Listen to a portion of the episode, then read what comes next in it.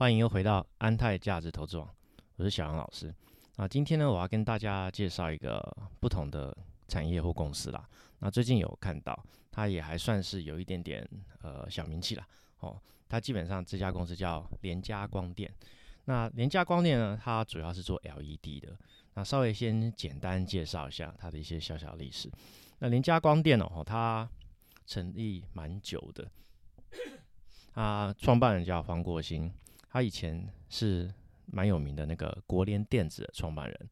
那国联电子后来，呃，大家应该有印象的话，就是他后来被金电给并购这样子。那他后来黄国兴呢，这位呃创办人，他后来就创办联家光电，啊，继续做这个 LED 的这样一个照明应用。那那个时候就大概十几年前吧，他那时候就觉得说啊，这种 LED 哈，毕竟可以标准化。那标准化呢？大家又把战场放到大中国大陆，所以就可以无无限段的复复制啊，可以有可能会变成一种杀价竞争，一种屠杀战场。所以他那个时候大概将近十几年前就开始决定要往下游走，去做 LED 的一种应用这样子。那今天先跟大家稍微复习一下，或呃简单解释一下 LED 产业了。那 LED 当然是一个半导体，可是我这边也可以用一种不同的看法，应该说。这是一种呃光具照明的一种应用产业，那只是说以前是用传统的白炽灯，现在呢会慢慢由 LED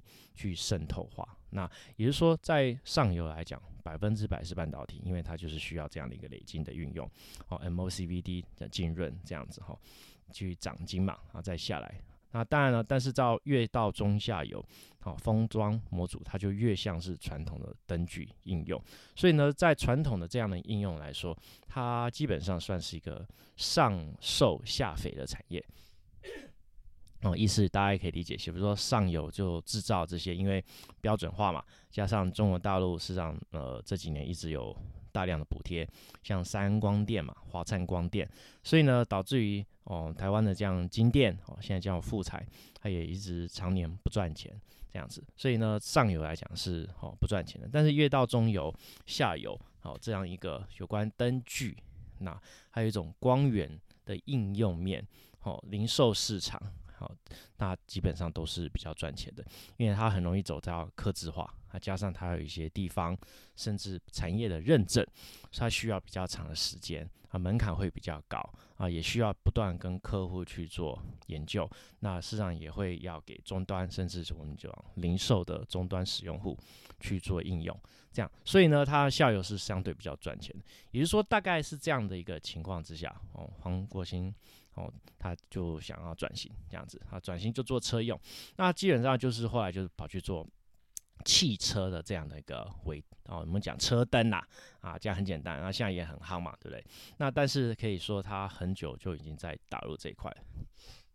所以说也算是有一点点小小成果啊。那如果大家可以知道的话，就是说呃，汽车供应链有个特色嘛，就是认证期间长，对，动不动都两年、三年、五年，有分 Tier One、Tier Two、Tier 三。那很久嘛，对不对？那说老实话，对不对？呃，很多台厂或者说很多做电子业工厂的，没有这样的一个时间跟耐心哦去做这样的一个研发哦。那说老实话，如果说你今天是电子业的投资人，你会看到很多现在很夯嘛，对不对？像红海啊、M I H 啊，或像很多周边的厂商跟你说，哦，我们现在都要打入汽车供应链。哦，可是大家心里要有一个准备哈，现在想要打入哈，还是要走认证哦。这个认证两三年哈，三年以上都是跑不掉的，所以哈，各位投资人千万不要过度兴奋。如果说啊，你的你潜在的公司跟你说，我现在已经打进去了，已经开始出货哦，这个才算哦哈。如果说我现在要打汽车供应链哈，开始做验证，大家千万要有心理准备哈，都是好几年的事情哦，啊，绝对不会是一触可及或者几个月可以完成的。所以大家要有一个啊正确的观念对这个汽车供应链。那所以传统汽车供应链它有个特色就是哦认证极长，诶封闭啊供应链通常只只会有两三家这样。那这家公司呢，联家光电呢，它目前为止哦，它就是做这样的一个呃特色啦。那它基本上算是整个的定位是在做 Tier Two 模组跟 Tier 三元件的这种伙伴角色。对，那所以说他做 Tier Two 的情时间点大概是从二零零五年开始，也就是说，他两千年开始转型嘛，做应用跟 LED 的显示屏。那时候当然是一开始从 Tier 三开始去做，那还有所谓的交通号志、路灯这样子哈，大卡车。那他们那时候在二零零五年哦以后呢，他们打入了那个美北美的这样的一个卡车的一个市场啊，所以说。慢慢就做出一个名声。那如到一直到这几年，我相信啊，市场市场投资人是最有印象，就是说，因为他二零一七年那时候借由他的一个大客户，然后打入了特斯拉哦供应链，就提供了 Model 三的尾灯啊，这样，这就是它目前为止在市场上算是一个最亮眼的一个成绩哦，我们可以这样讲。那当初它基本上当初这个哦是本来要被 LG 拿走了哦，那连家。光电，毕竟你跟 LG 这种大公司比，确实是哦，当然差距还是蛮大。但是呢，它锲而不舍，我不仅去提供更好的一种省电的效率，还有设计上的弹性，所以最后如愿拿到这个大单子，也开响它在整个的呃汽车的产业界的一个声音。所以，我们今天可以来复习一下，就是说联家光电它走这个路吼还蛮长的。那但是目前为止，我们可以说啊，就是因为这样树立起算不小的门槛。那这个曼罕说实话就是做成熟技术，但是他在应用面去走汽车的尾灯，所以呢，他的认证几场，认证几场之后，开始一个一个打到之后，就开始有点像阶梯式的去一个一个去拿到不同的车种。那甚至呢，在传统的车厂供应链这几年，因为尤其是今年被电动车吼倒逼，对不对？吼去。逼宫了，所以呢，传统车厂它现在纷纷转型，那纷纷转型的情况下，也要做电动车啊、自驾车。所以在这样的情况，因为毕竟联家光电它也取得了特斯拉的这样的一个尾灯的一种赫赫的有名的战绩，所以呢，在一个我们这样看起来，在一个传统的车厂转型到电动车的情况下，联家光电它也不属于真正传统的车厂供应链，它也可以跟着去。哦，革新跟太太换传统车，而到现在所谓电动车，哦，这是简单的一种呃一种看法啦。这样，那我们可以说，联家光电它借由它三大客户，它前三大客户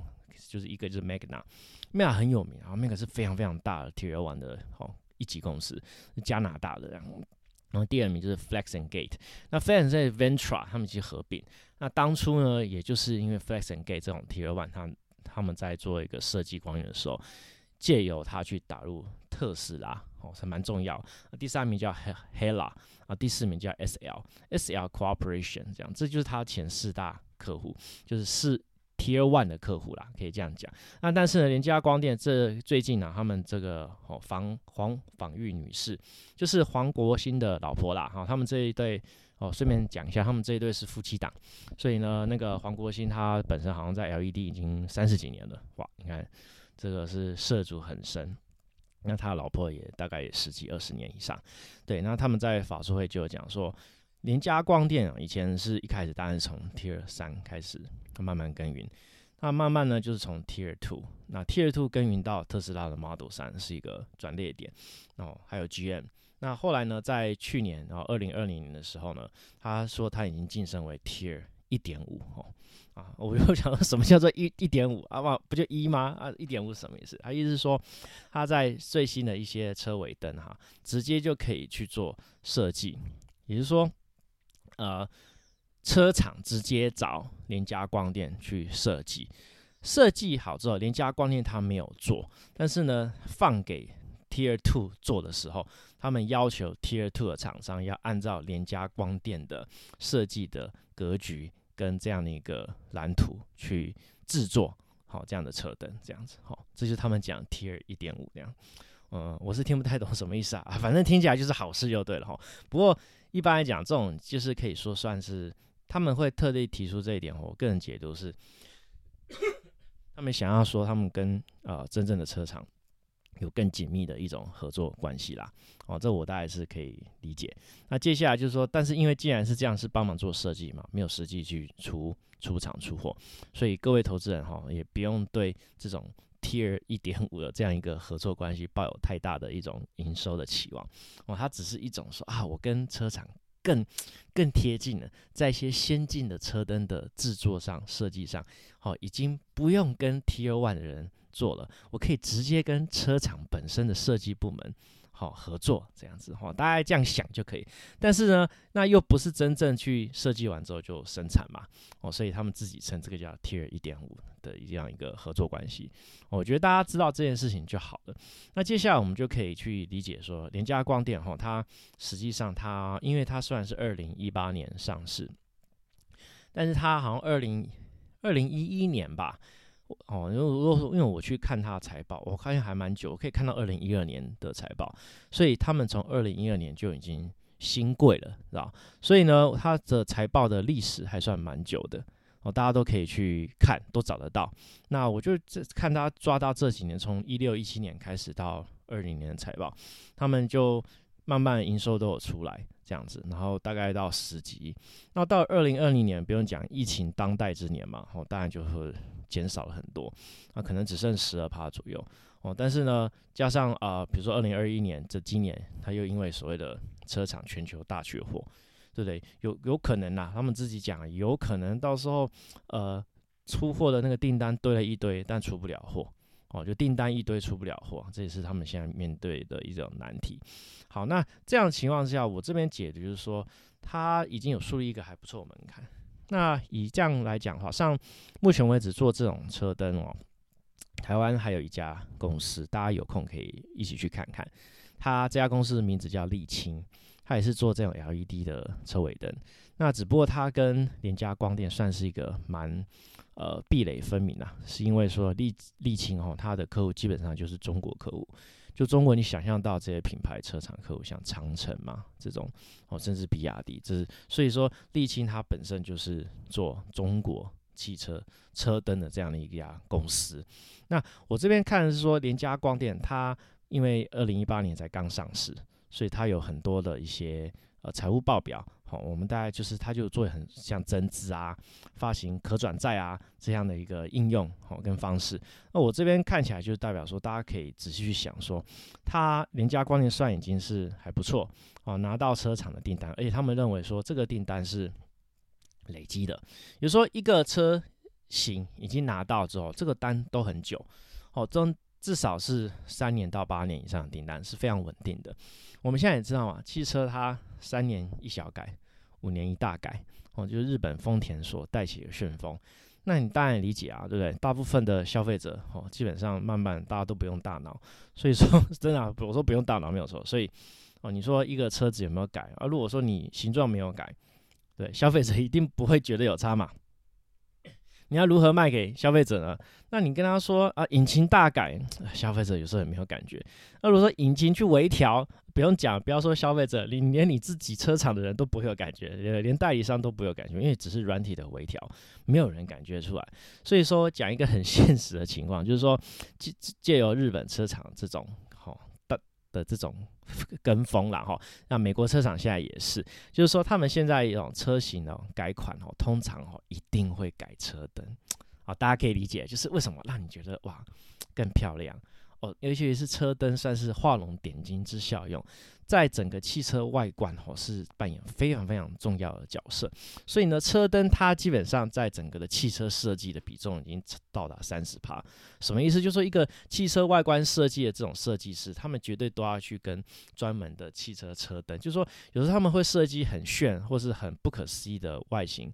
哦，跟它的呃突出的这种形状，但是他们要了解说，哎，设计出来这样车灯到底实际上里面的那种光源的射出，到底能不能达到法规的要求？对你总不能是设计师画的好好的，很开心。结果呢？啊，这个画出来这个车灯的它那个这种外形，哦，根本没有办法通过道路法规的检验啊，这样是不行的。所以他们在整个参在参与车型来讲，车灯都会放进去。哦，大家就听到这边就可以理解，就是说，事实上汽车车灯哈，呃，虽然是个小事件，但是不要小看它，它是一个汰换率、哈更新率、重复消费率，事实上是最高的一个品相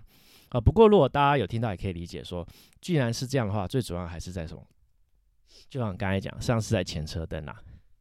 这没有错。所以说前车灯实际上是目前为止整个汽车设计的重中之重。那像联家光电，它基本上攻占是后车灯、好尾灯、行李灯，所以呢还算是一个比较，我们可以说老实话，比较不是那么重要的地方。但是我们也会认为说啊，联家光电都已经。占有了不错的一个地位。我们可以念一下他给的数字：二零一九年全美汽车销量哈一千七百万台里面哈，连加出货数量就两百七十一万，也就是说每六辆新车就有一台是用连加光电的 LED 后车灯。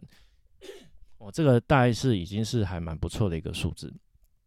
那所以说，他们我看一些汽车杂志的报道，大概就目前为止出的新灯、新的新车款了哈，这种 LED 基本上是从以前的选配、选配已经变成标配了。那后车灯不用讲，像前车灯慢慢也有这样渗透率。事实上，看到一些呃报道跟一些调研的一种预估，他们认为在二零三零年。左右哦，LED 的这样一个车灯的渗透率呢，甚至在前车灯的渗透率呢，大概会从百分之现在百分之十十五左右，会到百分之五六十左右。哦，其实说这是一个趋势啊，因为毕竟 LED 灯它有它固有的优势哦，光源调整性哦，可以变化，还有它的省电这样子。因为现在汽车嘛，电子化越来越多哦。车载产品会需要大量电，所以 LED 它确实有它这种功能性跟配合设计的那种外观的便利性，可以让它慢慢成为主流。那加上 L 它慢慢因为借由中国大陆的厂商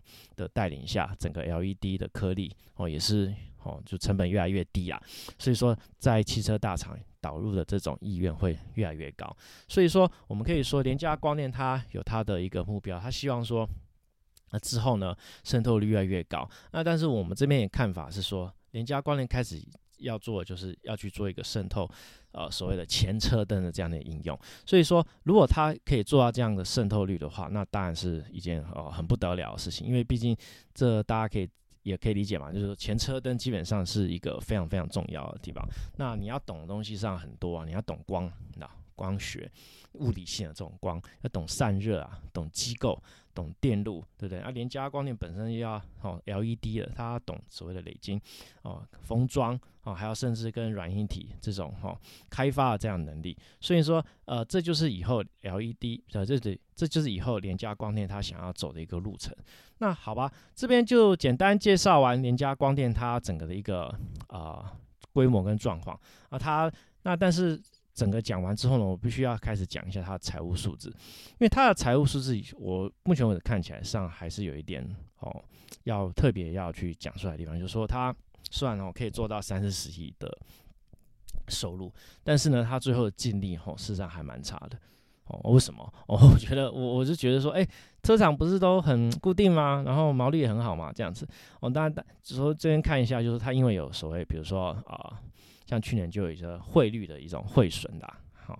的差距，所以导致于呢，它的整个净利哦，事实上 EPS 会比较难看一点。那我个人认为说，它还有一些呃，跟循啊，因为客户要他去做一个扩厂，所以他必须要在美国密西根州去做一个资本支出。那这个资本支出因为已经先做了嘛，啊，但是呢，呃。今年的一些特殊情况导致于车厂停工，所以呢又已经折旧，对，工厂你已经先开工了，但你折旧已经先行了，啊，但是你的营收却没有进来，所以造成哦，二零二一年的目前为止哦，EP 也是更难看的，